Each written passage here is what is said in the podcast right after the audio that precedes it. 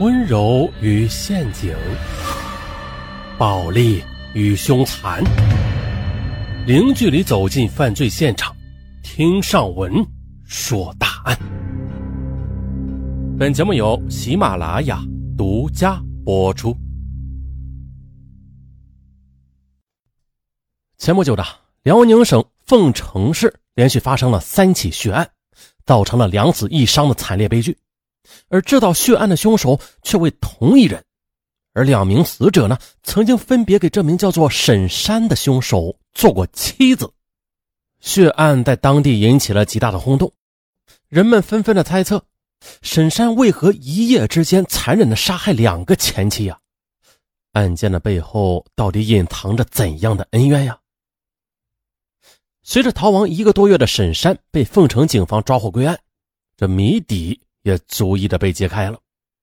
沈山，一九五九年出生在辽宁省凤城市，共有兄弟六人，他排行老五。一九七八年，沈山入伍。一九八四年，沈山回乡下探亲时啊，邻居给他介绍了一个对象，姑娘叫顾玉英，比沈山大一岁，长得嘛是眉清目秀的。沈山看后一眼就相中了。第二年的秋天，沈山再次返乡和顾玉英完婚。可是啊。夫妻俩还没度完蜜月呢，沈山就接到训练任务，提前返回了部队。可是呢，等他再次回家与妻子团聚之时，这女儿已经满月了。抱着粉嘟嘟的女儿，望着满脸憔悴的妻子，沈山自知亏欠了他们母女太多了便尽心的伺候妻女。但是顾玉英仍然对他颇有怨言，原因是人家嫁人都能够享受老公的体贴和温存，我倒好啊，嫁了等于没嫁。沈山歉疚地说：“ 我委屈你了，再熬几年啊，等我退伍了，咱的日子就好过了。”一九九一年，沈山终于退伍了，回到凤城，到一家国企当了工人。然而，夫妻团聚之后，顾玉英却时常的冲丈夫发脾气，夫妻关系陷入紧张了。沈山不由得怀疑自己在部队时妻子可能有了外遇，于是就找弟媳妇许静打听。许静。一九六七年生人，一九九零年又嫁给了六弟沈和，如今已经有大女儿沈小雪了。许静性格开朗，与顾玉英的妯娌关系也是非常的融洽。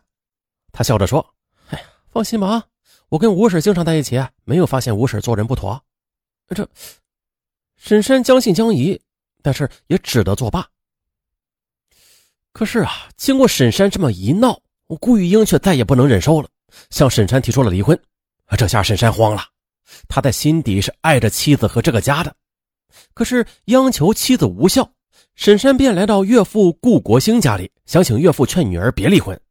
可是顾国兴却说：“你们两口子的感情啊，我管不了。”沈山很无奈，转而去找弟媳徐静，让他去劝劝嫂子。许静爽快的答应了。过了几天呢，许静却垂头丧气的对沈山说：“我劝过嫂子已经很多次了，嘴皮子都要磨破了。”可是嫂子一门心思要离婚，哎呀，我也没有办法了。妻子去意已决，沈山只得无奈答应了。一九九二年，两人协议离婚，女儿归顾玉英。但是啊，为了孩子成长，两人离婚却没有离家，仍然磕磕绊绊的生活在一起。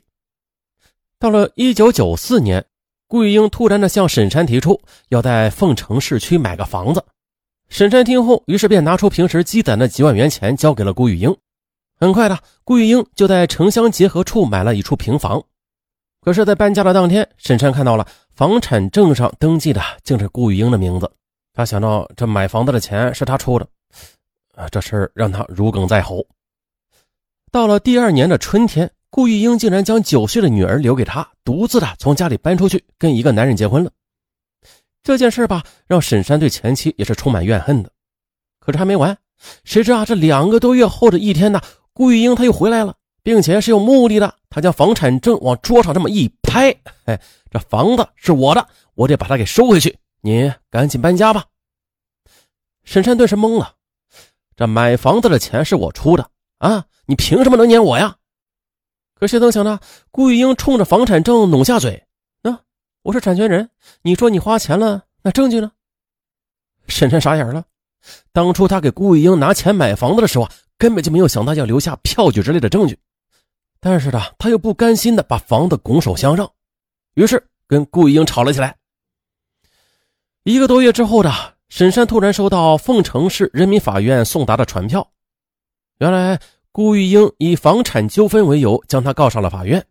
一九九五年十月的两人对簿公堂，沈山因不能举证自己出资购买了此房，并且啊该房是在两人离婚之后购买的，最终呢法院判决房产归顾玉英所有，沈山必须搬出去。在搬家的那天，沈山气得把窗户都给砸了。由此，仇恨的种子便在心里生了根。此后呢，沈山一直在市区租房子居住，日子过得也是颇不如意。但是沈山吃苦耐劳，困境并没有把他给压垮。这一切，六弟沈河也都看到了眼里。二零零五年的，沈山经人介绍与他小两岁的潘英组成了家庭。潘英是因为丈夫外遇而离了婚。她对沈山的遭遇也是非常同情，两颗受伤的心呢也是惺惺相惜。潘英很贤惠的，沈河和许静每次来家串门的时候，他都做饭炒菜，热情款待。那时的许静刚有了小女儿沈小冰，大女儿沈小雪正在读初二。许静为了两个孩子，每天呢从早忙到晚，累得腰酸背痛。潘英呢便时常的过去帮她照顾两个孩子，有时候啊还拉上沈山一起去。潘英让沈山深刻的体会到了家庭的温暖，也让他几乎忘记了对前妻的仇恨。然而，沈山得到的幸福却是短暂的。二零一零年秋天呢，潘英突发心脏病去世了，这给沈山沉重的打击啊！他整日的望着潘英的遗像发呆，而那些日子里陪在他身边的是六弟沈河。可孰料的，这不好的事儿是一桩接着一桩。就在沈山从丧妻的阴影中走出来不久，又一个打击接踵而来。二零一二年一月的六弟沈河竟然患了骨癌，而且已经是晚期了。二月的一天呢，沈山去看六弟时，沈河忽然将妻子和孩子给撵出了屋子，然后一把把沈山叫到床前。他说了：“五哥，我这病啊，说不定哪天就玩完了。我想拜托你一件事儿。”我走之后的，你能不能把你弟妹和两个侄女一块照过来呀？沈山吃了一惊。沈哥又说：“哥呀，如果他改嫁给别人，那两个孩子会跟着他后爸受气的；如果他一个人走，那两个孩子就没妈了。五嫂走了，你们在一起，啊，相互也有个照应，好吗，哥？”沈山心潮翻滚，这些年的六弟没少给他帮助和安慰的，同时弟媳也给了他很多关照。眼下的六弟的生命已经进入倒计时了，他怎么能忍心拒绝六弟啊？于是他沈山握住沈河的手，含着泪说：“六弟，行，五哥答应你。”随后呢，沈山出来了，唤徐静进屋，说六弟有话要说。许静进屋之后，沈山就站在房门外。他隐隐约的听到了弟弟弟媳的对话。沈河说：“我死后，你知道要嫁人。可是，有谁能比咱自己的哥哥更可靠啊？又有谁能比我哥对咱们的孩子更好啊？”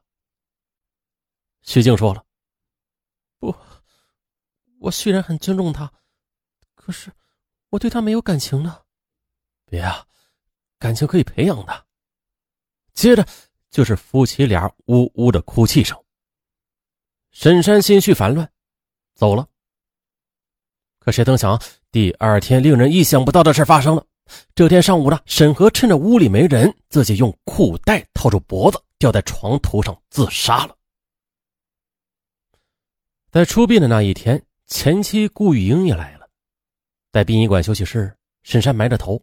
却忽然的听到坐在一旁的顾玉英和许静在说悄悄话。哎，我听说沈河要你跟他哥过，你可千万不能犯糊涂啊！沈山过日子根本就不行。许静叹了口气：“是啊，我现在也在考虑呢。不过，我现在考虑的更多的是孩子。”顾玉英又接着道：“哎呀，反正你得考虑好了啊，孩子大了就会离开你，可是跟谁过日子才是你后半辈子的大事呢。”沈山实在是听不下去了，这个女人还在搅和自己的家事，太可恨了。他想冲着顾玉英发作，但是又碍于人多，只能忍住了。可是他还是抬头瞪了顾玉英一眼，并且发出一声咳嗽。顾玉英听到之后，抬头看了看他，哎呦，发现沈山脸色不好，他便知趣的闭了嘴。